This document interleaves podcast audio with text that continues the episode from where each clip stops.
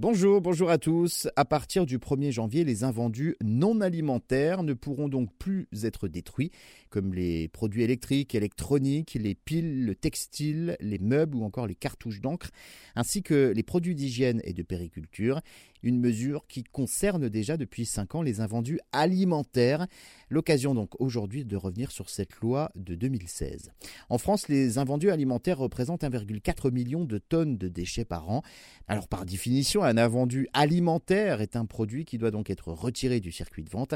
Et pour cela, il y a diverses raisons. Premièrement, un produit invendu est un produit abîmé lors de la production ou bien du transport, par exemple un paquet de gâteaux cabossé ou entrouvert, un produit non conforme aux normes esthétiques, par exemple des fruits, des légumes difformes, avec un gabarit trop grand ou trop petit.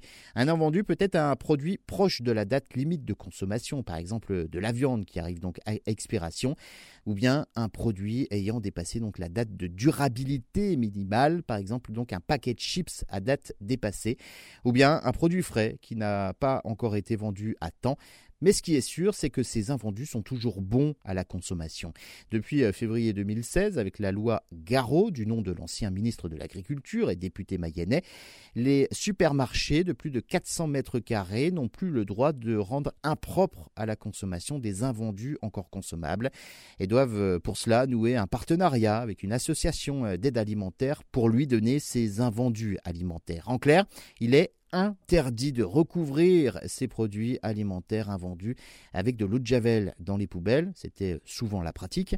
Les supermarchés qui ne respectent pas cette loi encourent une amende de 10 000 euros.